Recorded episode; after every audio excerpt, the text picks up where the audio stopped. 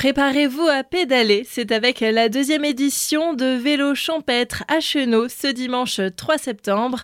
Pour en parler, nous sommes aujourd'hui avec le président de l'AS Chenot, Nicolas Huc. Bonjour.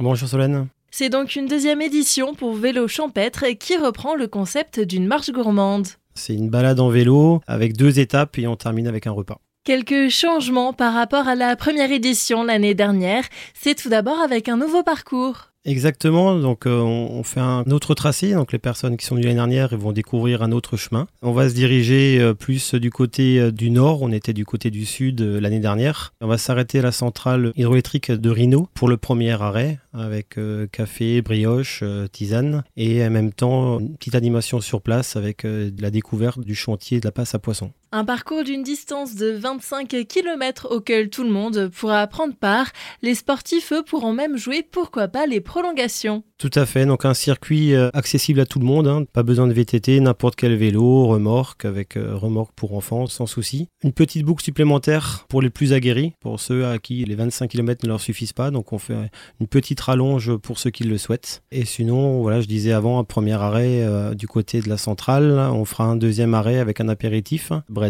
et on terminera avec le repas à la salle des fêtes. Et en parlant du repas, le menu a lui aussi changé. Ça sera joue de porc, spätzle, dessert, café. Un repas dont peuvent profiter toutes les personnes, même celles qui n'ont pas parcouru le sentier.